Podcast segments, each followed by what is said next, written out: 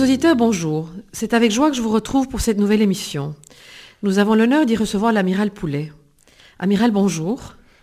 Bonjour Brigitte. Merci d'avoir accepté de nous recevoir et de partager votre vie professionnelle avec nous. Vous êtes né, si je ne suis pas indiscrète, à Uccle en 1928. Mais c'est a longtemps, hein. Vous êtes père, grand-père et déjà plusieurs fois arrière-grand-père. Donc nous sommes ravis. hein. En 1947, vous êtes admis à l'école royale militaire et c'est le début d'une carrière longue et dense. Pourriez-vous nous parler de cette période, période d'après-guerre? Bon, écoutez, en fait, c'est que après la guerre, donc la, la- la- la Belgique est en absence de- structurellement de, de la guerre, tout était à refaire. Et donc, je suis entré à l'école militaire, à la division polytechnique. C'était la première promotion d'après-guerre. Donc, c'était une toute nouvelle génération d'officiers. Et euh, je dirais, l'organisation des cours était à peu près ce qui était avant la guerre. Il y a eu quelques modifications, mais aujourd'hui, évidemment, beaucoup a changé. Et donc, quand euh, j'ai dit à mon père que je voulais entrer euh, dans la- faire une carrière militaire, comme lui, puisqu'il avait été euh, officier euh, à la guerre de 14, c'était la guerre de 40-45. Il m'a dit, écoute, tu fais ce que tu veux si tu fais la division polytechnique et que tu deviens ingénieur. Bon, donc, avant ça, j'ai dû faire une, une année de préparation en maths, qui m'a d'ailleurs beaucoup plu. Je ne suis pas très doué en maths, mais j'ai beaucoup aimé l'année de préparation en maths. Et donc, j'ai commencé ces cinq ans d'études d'ingénieur. Ce sont des études très difficiles, ce, ce- mais ce n'est pas différent des études d'ingénieur partout ailleurs. Donc, mais ce sont des études difficiles, elles sont longues, il faut avoir quand même une bonne dose de maths. Et je dirais que pour réussir, il ne faut pas être supérieurement doué et intelligent, il faut surtout s'organiser. Et travailler. Et donc, s'organiser et travailler, et ça, en école militaire, c'est la réussite. Alors, il y a une autre chose assez particulière à l'école militaire, il n'y a pas de deuxième session. Donc, il n'y a qu'une seule session, et vous ratez... Ça passe ou ça casse. Ouais, ça passe ou ça casse, voilà. Donc, de ce côté-là, c'est encore assez dur. Et quand vous êtes sorti de là, vous êtes dirigé vers la, la marine?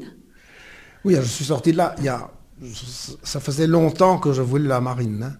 Je, je- je ne sais pas très bien Pourquoi? Tout le monde m'a dit pourquoi? Euh, Je, je n'ai aucune idée. La seule chose que je puis dire, c'est que mes parents, mes grands-parents avaient une villa à Middelkerk. La plage où beaucoup de bonnes familles allaient. D'ailleurs, la, la famille de, de Monique, ma femme, était à Middelkerk aussi. Nous nous sommes déjà rencontrés longtemps. Avant avant, avant, avant la guerre. Et donc, j'ai toujours été attiré par la mer qu'on voyait tous les jours et par les bateaux qu'on voyait défiler devant la villa. Et puis, j'ai beaucoup lu pendant la guerre euh, un, roman, un auteur français qui s'appelle Paul Jacques, qui était un officier de marine et écrivain. Il a malheureusement mal tourné parce qu'il est devenu collaborateur et il a été fusillé. Mais donc, ça, j'ai lu, lu et relu plusieurs fois toutes les histoires de, de la marine française, des sous-marins français, de la guerre de 14-18 et ça m'a beaucoup influencé, ça m'a confirmé que c'est ça que je voulais faire.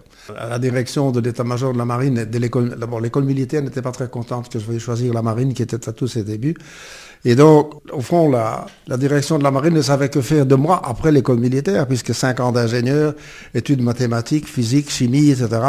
Rien du tout de la marine, ça a changé maintenant. Mais donc, je n'avais rien, et au fond, ils ont copié ce que la marine française fait pour les polytechniciens. Donc, la croiseur, le croiseur Jeanne d'Arc dont vous parlez, c'est en fait la troisième année de l'école navale. Et en France, les- ceux qui sortent de Polytechnique et qui choisissent la marine, il n'y en, a- en pas beaucoup, eh bien, ils vont sur la Jeanne d'Arc, et c'est ça qu'on fait. Et donc c'est la, troisième année de l'école de navale que j'ai faite. Il y avait un accord entre l'école militaire? Enfin, c'est un accord Oui, qui a oui, été ce sont, trouvé. des, ce sont des accords académiques, hein, Oui, qui ont été trouvés. qui ont été trouvés et qui subsistent encore d'ailleurs. hein. Oui. Quel souvenir gardez-vous de ce, ce- ce séjour sur la Jeanne d'Arc? Mais le souvenir de la Jeanne d'Arc, c'est- c'était un voyage extraordinaire. Donc on, on quitte, euh, on quitte Brest au mois de septembre et on revient au mois d'avril et au mois de mai. hein. Donc c'est une longue traversée. Euh, théoriquement, c'est le, le tour du monde, il disait. Euh, cette année-là, ils n'ont pas fait le tour du monde, mais ils ont fait toute la Méditerranée, toute l'Atlantique Nord et toute l'Atlantique Sud. Euh, c'est- quand même extraordinaire au point de vue de... C'est-à-dire que c'est extraordinaire à cette époque-là. Maintenant, les jeunes ont voyagé dans le monde entier avant même d'entrer à l'université. À cette époque-là, c'était quand même quelque chose d'exceptionnel. C'était une ouverture sur le monde, sur tout- tout- je dirais, j'ai visité tous les pays de la Méditerranée, tous les pays d'Atlantique Nord. C'est la première fois que je suis allé aux États-Unis. Euh, je trouve que c'est assez impressionnant, c'est magnifique. Maintenant, la Jeanne d'Arc n'existe plus, ça coûte beaucoup trop cher. Et la troisième année de l'école navale, la marine française place ses, officiers élèves dans différents bâtiments, porte-avions, frégates, etc. Mmh. Viennent après divers embarquements en Belgique et ailleurs, différentes mmh. spécialisations et fonctions, période de guerre froide aussi. Euh, ça a été de longues années et très riches et très denses, j'imagine. Oui, évidemment, c'est tout, le début de ma carrière, euh, pratiquement jusqu'à la fin. C'était la période de la guerre froide. Hein. Mmh. On avait donc peur des Russes.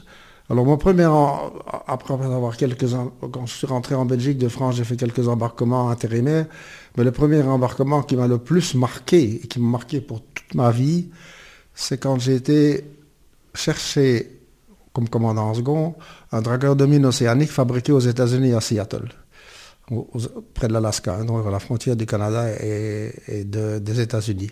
Ça m'a marqué parce que sur un bateau de, battant pavillon belge, j'ai vécu un an dans la marine américaine. C'était une affaire tout à fait extraordinaire. On est parti vers le mois de novembre et je suis revenu au mois de septembre suivant. En ramenant ce bateau. En, ramenant ce bateau, comme, comme commandant second cette fois. Mais en fait, d'avoir vécu dans la marine américaine, sous pavillon belge, c'est une expérience unique au monde. Ça m'a appris ce que c'était qu'une grande marine, bien organisée, la discipline des équipages, l'organisation, etc. J'ai aussi, à ce moment-là, déjà, j'ai perçu le, drame des jeunes femmes mariées. Hmm, Quand un porte-avions quitte la base de San Diego dans le Pacifique pour partir pour six mois, les femmes s'effondrent. Et Vous étiez marié Ça m'a préoccupé toute ma vie pour les, pour nos propres équipages et les propres familles. Et mm. donc j'en conclus qu'il ne faut pas se marier trop tôt. les, femmes, les femmes de marins doivent pouvoir résister à ça, mais elles le savent à l'avance. Sauf que beaucoup de jeunes femmes ne le savent pas. Mm. Votre épouse était donc à ce moment-là installée à Bruges et vous attendez mon, mon, épouse est retournée chez ses, parents. ses parents. Patricia, notre petite fille, avait, avait tout juste un an. Quand elle est revenue, elle, elle marchait. Ok, merci. Nous retrouvons dans un instant.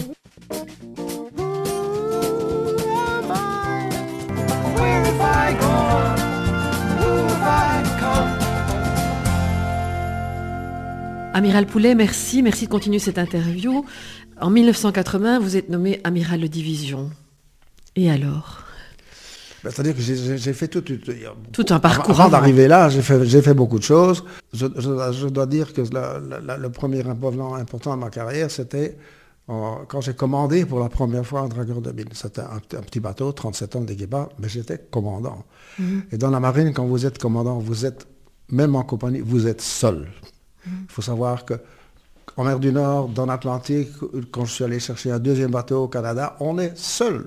Et vous devez prendre vos décisions seul. Et il n'y a personne qui vous contrôle.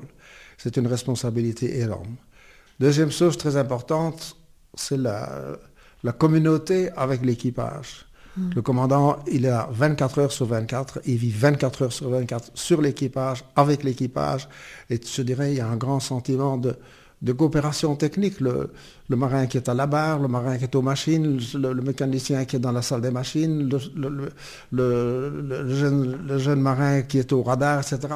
Ce sont des collègues, ce n'est pas des sous-ordres, ce sont des collègues pour une même mission. Et on choisit son équipage, non? Non, non, ça pas. Non, ça pas, on n'a pas le choix.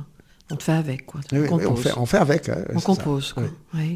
Et alors, en 1980, quand vous, quand vous êtes nommé amiral de division? Ben, Amiral de division, bon, après ça, j'ai commandé plusieurs bateaux, j'ai commandé, j'ai commandé des dragueurs océaniques, et puis euh, j'ai fait une école de spécialisation un an dans la marine hollandaise. J'ai aussi été, mes chefs voulaient que je fasse l'école de guerre, je ne voulais pas pour finir, je l'ai fait à condition que je puisse aller faire un deuxième, une deuxième année d'école de guerre à Paris, ce, ce que j'ai fait.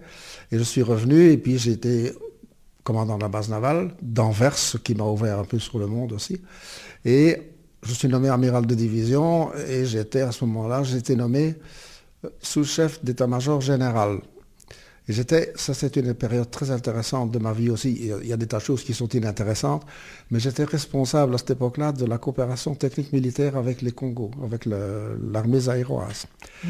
C'était très intéressant parce que j'avais sous mes ordres directs pratiquement 80, 90 officiers, sous-officiers qui, eux, servaient dans l'armée congolaise. pas des postes de commandement, mais l'armée congolaise était parsemée d'officiers et de sous-officiers belges. Et ça j'ai trouvé extrêmement intéressant. Je dirais pour le, les pays d'Afrique qui le veulent, c'est ça qu'il faut faire. Le Congo à ce moment-là voulait ça, il voulait dans l'armée, il voulait des Belges qui les aidaient, qui les conseillaient, mais ils ne commandaient rien. C'était extrêmement intéressant. Et j'ai fait plusieurs euh, inspections dans, tout le Zaïre, donc la République du Congo maintenant, et c'était extrêmement, extrêmement intéressant, informatif pour moi. Et je dirais, je pense que le système que la Belgique a inventé à ce moment-là a apporté quelque chose aux Congolais. Et on change de mission comme ça facilement. On passe d'une année dans la marine hollandaise à, une autre mission. Je veux dire, on s'adapte chaque fois. Ben Et la famille aussi. Vous, dites que les jeunes doivent avoir la flexibilité de changer de boulot, etc. Bon, mon grand patron n'a jamais changé. C'est toujours le ministre de la Défense. Et bon, mais, tous les deux ans, on change, on, change de, on change de boulot, on change de fonction, on change de pays. ça, fait partie de, ça fait partie du métier. De la carrière. De, la, carrière. En 1983, vous êtes nommé pour trois ans représentant militaire permanent de la Belgique à l'OTAN. Période quand même importante. Ça, ça a été une période que j'ai aimée par-dessus tout. Ça a été une ouverture sur le monde que je n'avais pas. Bon, si, la marine, la, gendarme et toutes mes missions avec la, force navale dans, le, dans, le, monde entier, ça m'a donné une ouverture sur le monde. Mais l'OTAN m'a donné une ouverture géostratégique sur le monde. Quand vous assistez au Conseil des ministres de l'OTAN, où, j'ai côtoyé Bush-père, hein, que j'ai vu mm. à l'OTAN. Mm. Vous vous rendez compte qu'on est on the top of the world.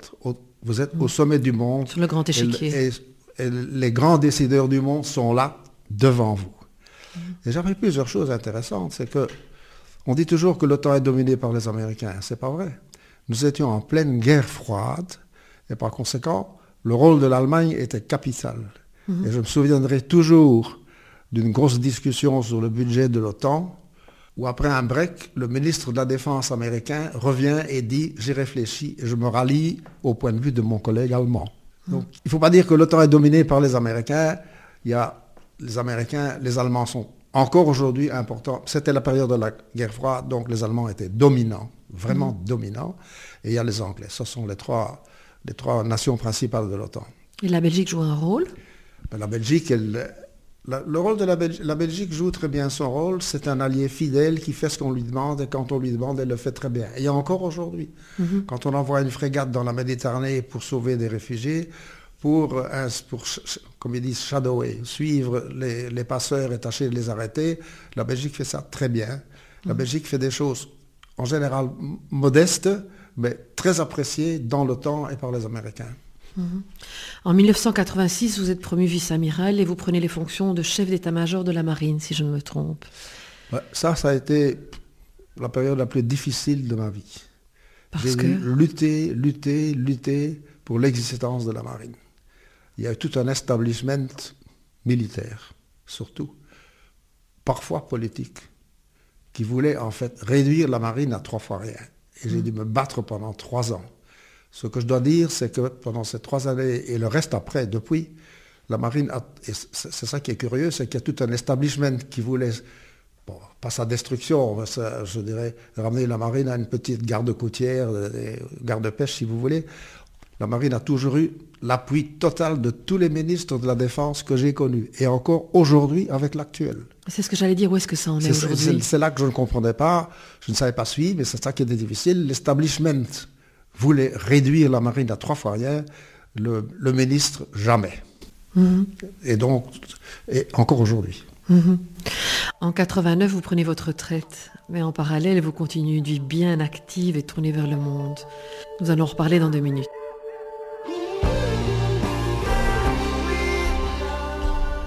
Amiral Poulet, merci. Nous continuons cette conversation. Vous avez été maître de conférence au Collège de l'Europe. Que diriez-vous aux étudiants d'aujourd'hui?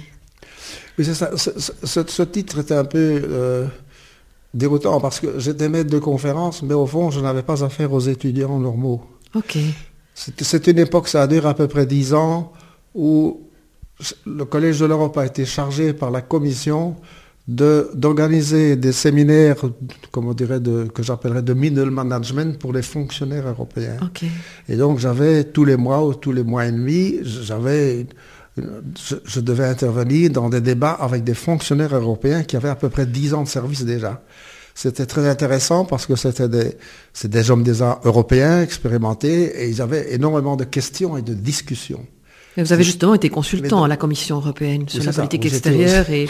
donc, donc ça, je suis rentré dans l'institution du collège que j'aime beaucoup. Et pour finir, ils m'ont donné le titre de visiting professeur. Mais donc, je n'ai pas affaire aux étudiants. Mais effectivement, j'ai été, j'ai été conseiller à la Commission européenne pendant trois ans dans la préparation du traité de Maastricht ou d'Amsterdam sur les problèmes de défense européenne commune. Oui. Vous collaborez aussi avec le Massachusetts Institute for Foreign Policy Analysis. Oui, mais ça, ça c'est une période intéressante de ma vie aussi parce que, en fait, j'ai collaboré avec, avec, eux parce que l'Institut des affaires étrangères du Massachusetts avait un contrat avec le gouvernement américain pour présenter au gouvernement américain la situation de ce qu'on appelle le burden sharing, ce que faisaient les Européens. Donc pendant trois ans, j'ai dû, enfin oui, j'ai dû, c'était ma mission, je devais leur écrire des rapports sur ce que faisait surtout la Belgique au point de vue de la défense et du burden sharing avec les Américains. Et donc mmh. ça m'a, à ce moment-là, j'ai dû beaucoup travailler pour être parfaitement au courant de ce que faisait surtout la Belgique, mais les autres pays européens aussi, au jour le jour du budget de la défense. Donc ça m'a pris beaucoup de temps et beaucoup de travail, mais c'était très intéressant. Les Américains vous ont appris quelque chose? Toujours. Toujours. non, mais non, le, Massachusetts Institute ne m'a pas appris quelque chose, c'est moi qui... Travaillais pour eux. Les échanges étaient de moi vers eux, et pas d'eux vers moi. Ok, ok. Alors il y a plein de questions qui sont évidemment, euh, qui se bousculent, le sens du service. Écoutez, ça, c'est le, service de l'État. Il faut dire que dans, ma famille, depuis mon grand-père Prosper Poulet, qui a été ministre du roi Albert, ministre pendant la guerre de, 14-18, premier ministre, président de la Chambre, ministre d'État, il y a dans ma famille un certain sens du service, du service de l'État de la nation. Et donc, c'est ça mon idée du service. Enfin, c'est le, service de, le service du bien commun à travers le service de l'État. Vous avez été du camp du roi Baudouin, je crois, si je ne me trompe. Oui, c'est juste, oui. Il n'y a pas de superlatif possible pour décrire la personnalité du roi Baudouin. C'est un homme tout à fait supérieur, exceptionnel, qui était généreux, qui était très soucieux de, tout le monde, des, surtout des, plus défavorisés, des, moins, des démunis, mais qui avait aussi une grande envie de, savoir ce qui se passait dans le monde et de s'accorder à ce qui allait venir. Quand on visitait des entreprises, quand on des visites d'État, il posait des questions extraordinaires et, qui mettaient les gens à plat. Je ne peux évidemment pas dire beaucoup, mais, je voudrais quand même dire quelque chose de très intéressant de roi Baudouin, je crois que je peux le dire maintenant. C'est une, une, vision politique, il m'a dit. Un, jour, je ne sais plus quand, il m'a dit, lors d'une discussion, vous savez, dans notre système où le gouvernement a la majorité au Parlement et que le gouvernement peut à peu près faire ce qu'il veut, eh bien, je considère que le roi doit être le défenseur de l'opposition. Hmm. Et je trouve que c'est une vision politique remarquable. Et je suis persuadé que ça se passe en Angleterre aussi. Que, donc le, parti conservateur, la majorité, dans l'entretien avec le Premier ministre, la reine euh, lui fait des remarques à ce sujet-là. Mhm. Vous êtes membre et ancien président de la commission administrative de la Fondation royale de Messine. Je sais que ça vous tient très à cœur. vous pouvez nous expliquer un petit peu Mais la, Fondation royale de Messine, c'est une, c'est une institution publique, sui generis, c'est quelque chose de tout à fait spécial, qui a été fondée par l'impératrice Marie-Thérèse d'Autriche en, je crois, 1776, au profit des orphelins et veuves de ses armées des Pays-Bas. Et donc, euh, c'était au fond, au, départ, une espèce d'école de, Légion d'honneur. On, envoie les filles dans une école, les, garçons, je veux dire, les enfants des militaires tués des armées des Pays-Bas à l'Académie militaire d'Anvers. Maintenant, c'est devenu une, une, institution publique et surtout une, une institution qui donne des bourses d'études. Euh, nous, dépensons 28 000 euros par an à, accompagner financièrement des enfants de familles militaires qui ont des difficultés. Ça nous donne la plus grande satisfaction. Amiral Poulet, j'ai eu l'occasion de rencontrer à diverses occasions vos petits-enfants. Ils sont admiratifs de votre parcours et de surtout de votre intérêt constant pour la politique étrangère, le domaine de la défense. Je sais que vous communiquez avec eux par Internet et vous les rendez curieux, entre guillemets. D'où vient cette énergie? Vous parlez de votre famille, mais il y a ce caractère, je veux dire, tourner vers les autres. l'énergie, je ne sais pas, je crois que c'est individuel. Comme je vous disais, ma passion pour la, géostratégie globale, la, vision, du monde, des, puissances qui s'y développent, qui agissent, qui n'agissent pas, qui agissent trop tard, qui agissent trop tôt, etc. C'est l'OTAN. C'est là que j'ai appris ça. Et, depuis lors, je n'ai pas arrêté, parce qu'une fois que vous êtes pris euh, passionnément par quelque, un sujet comme ça, vous n'arrêtez pas.